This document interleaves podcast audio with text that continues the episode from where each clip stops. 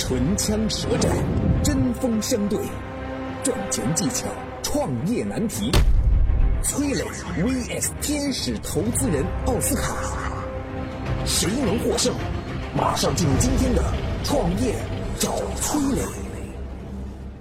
崔磊，乐客独角兽创始人、天使投资人，创办了《创业找崔磊》节目。奥斯卡，创丰资本天使投资人，喜马拉雅签约创业导师。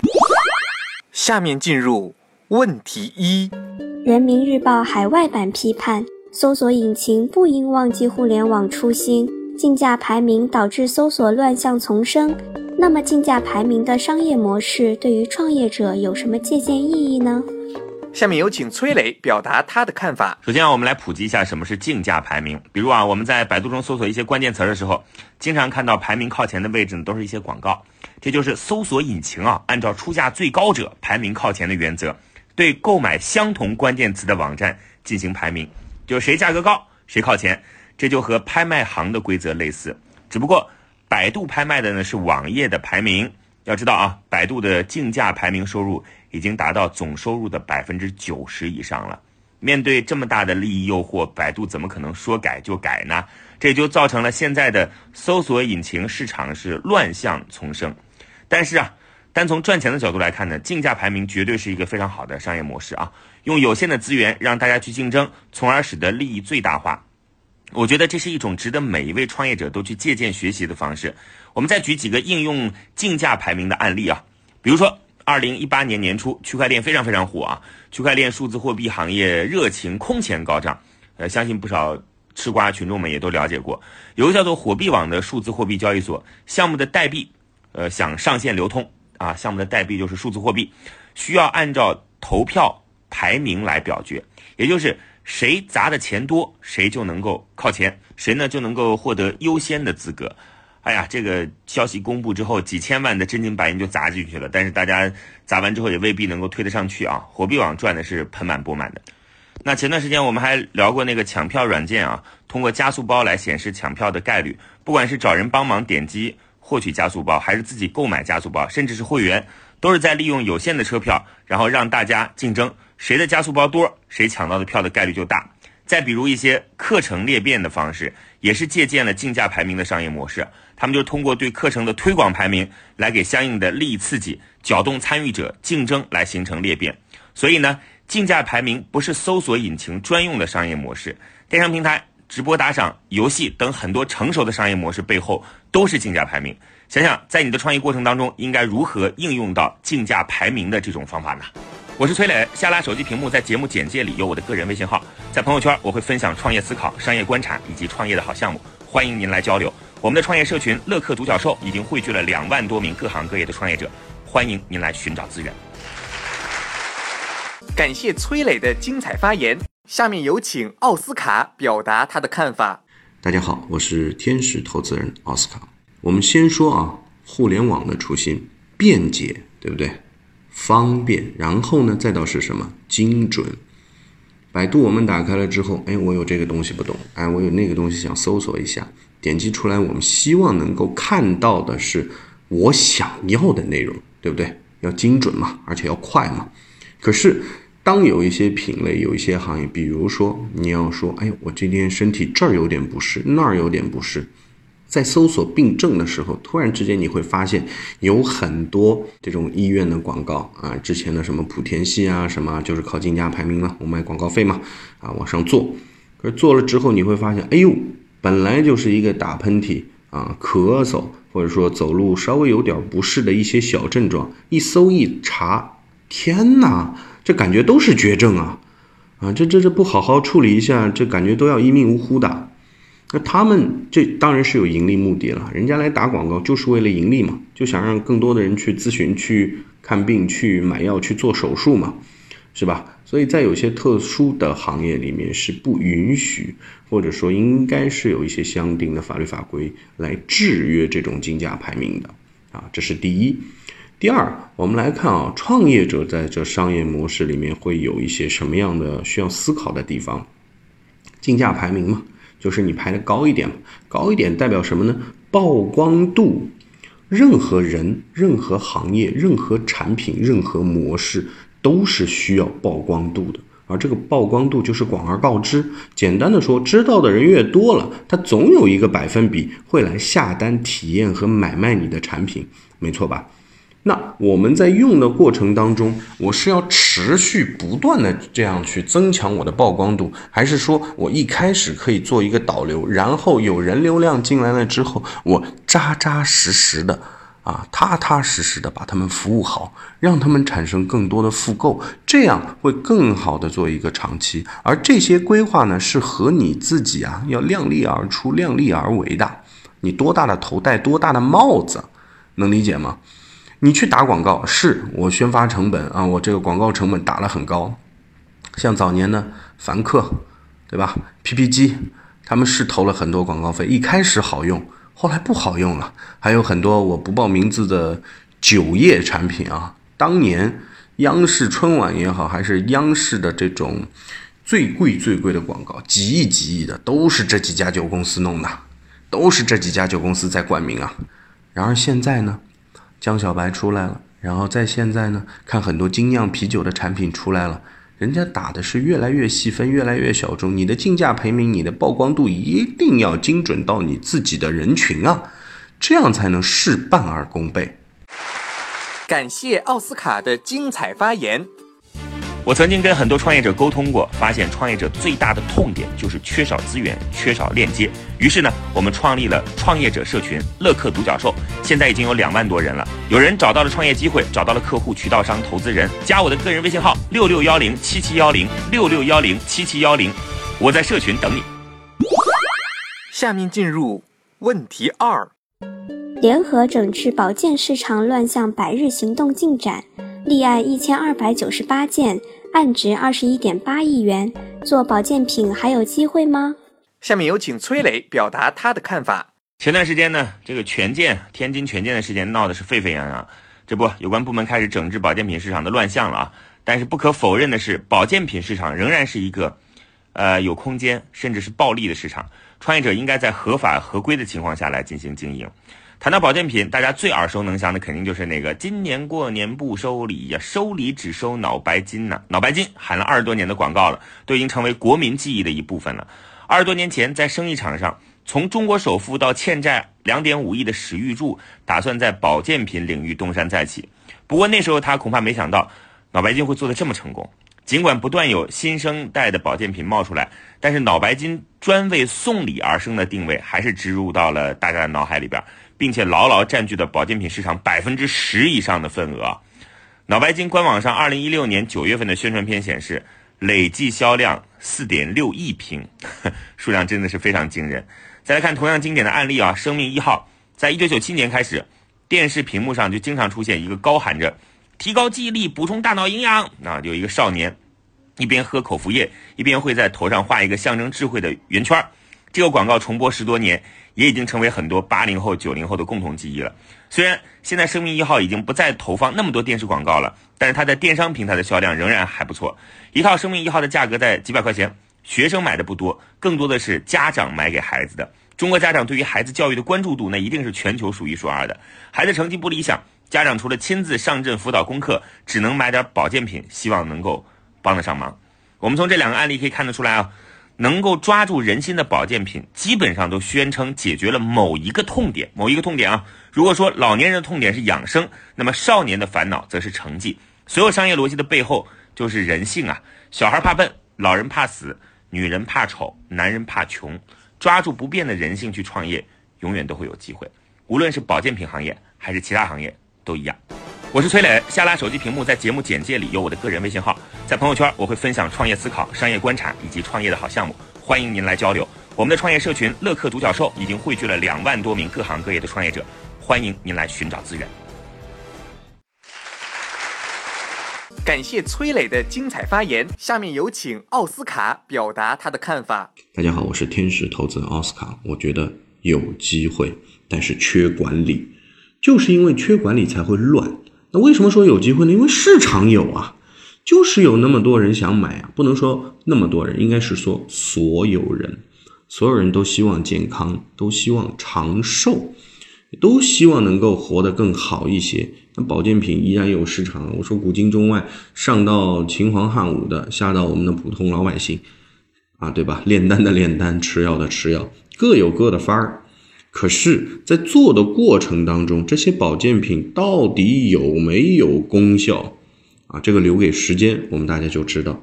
还有是什么呢？一开始买这个保健品啊，其实更多层面上呢是买一个心安。所以在保健品这个维度上，除了需要教育啊，需要去让老百姓们去理解，这个理解不仅仅是对产品的理解，你必须对自己的身体状况要有一个理解啊，不能病急乱投医，什么东西都得吃。今天早上我还看了一则 B B B B B C 的新闻，就是维生素 C 呀，维生素啊，人不能多吃啊。你这个吃了这个，其实人体它是一个非常强大的机器，它有非常强的自我修复的能力，有免疫细胞等等的。你过多的去通过外力去干涉，你去会破坏掉内部的一些原本存在的一些功能啊。通俗的来说，就是抗药性。啥意思啊？有些人一开始吃这个药，哎，管用，吃着吃着不管用了，因为我们人体的应激性啊就开始产生了啊，不是说排斥或者说抗它或者什么，因为一旦习惯了你就没有作用了。那保健品这个东西一样的，我们卖的是什么？首先你这个产品一定要过硬，不能是假药，对吧？啊，不能吃死人，吃出问题来，对吧？第二是品牌，你这个品牌树立的是一个什么样的形象？不要这个神那个神的。啊，不要弄完了之后就马上一个晚上你就可以龙精虎猛的，相对理性一点，相对理性一点，在这儿，哎，与其你说你在推销产品，还不如说机会在哪儿，让每个老百姓能够更好的了解自己的身体。这里面啊，不是简简单单的说，哎，你拉到我这儿来做个体检，做个服务啊，我就能知道你的身体指标了。这还是西方的一些东西。我们要看，有些人是适合运动的，有些人是不适合运动的，有些人适合食补啊，有些人不适合食补，一定要真清楚。而这里面呢，就是一个咨询的过程。哎，当咨询完了之后，产品产品五花八门，太多了，市面上这产品的 SKU 多的不要不要的，所以大家要去想明白，想明白这保健品它的人性逻辑在哪里。感谢奥斯卡的精彩发言。我曾经跟很多创业者沟通过，发现创业者最大的痛点就是缺少资源、缺少链接。于是呢，我们创立了创业者社群乐客独角兽，现在已经有两万多人了。有人找到了创业机会，找到了客户、渠道商、投资人，加我的个人微信号六六幺零七七幺零六六幺零七七幺零，我在社群等你。下面进入问题三。如何看待中国知网下载需先充值？充值的商业模式为什么值得创业者学习呢？下面有请崔磊表达他的看法。最近啊，苏州大学的一名大三学生小刘将中国知网的运营方给告了，因为他在中国知网下载了一篇文献，只要七块钱，但是需要最低充值五十块钱才能购买，而且剩余金额不能退还。法院最终判决中国知网的运营方关于最低充值限额无效。虽然充值本身就是一种商业惯例啊，但是中国知网对于最低充值额的设定占用了消费者多余的资金，而且呢，收取退款的手续费也增加了消费者，尤其是学生的负担。不过呢，充值的商业模式的确是值得很多创业者去学习的。比如说，共享单车摩拜和 offer 的充值模式就大大降低了资金的运营成本。虽然后面 offer 出现了问题，但本身的模式还是值得借鉴的。再给大家分享一个案例啊，真实的案例，而且很落地，大家可能要仔细听，或者如果你是在网络收听的话，你最好是听一遍之后再听一遍。深圳有一家理发店，直接设计了一个产品，通过老顾客来店消费的时候呢，告诉他们今天有一个超级的优惠，你只要充五十块钱，今天充五十块钱啊，我就送你五张洗头卡，五张洗头卡，每张价值多少钱？三十块钱，然后呢，再赠送你五十块钱的染烫卡。五十块钱染烫卡啊，就等于六张了啊，而且还赠送你价值一百二十八块钱的欧莱雅洗发水，你看这不是赚到天上去了吗？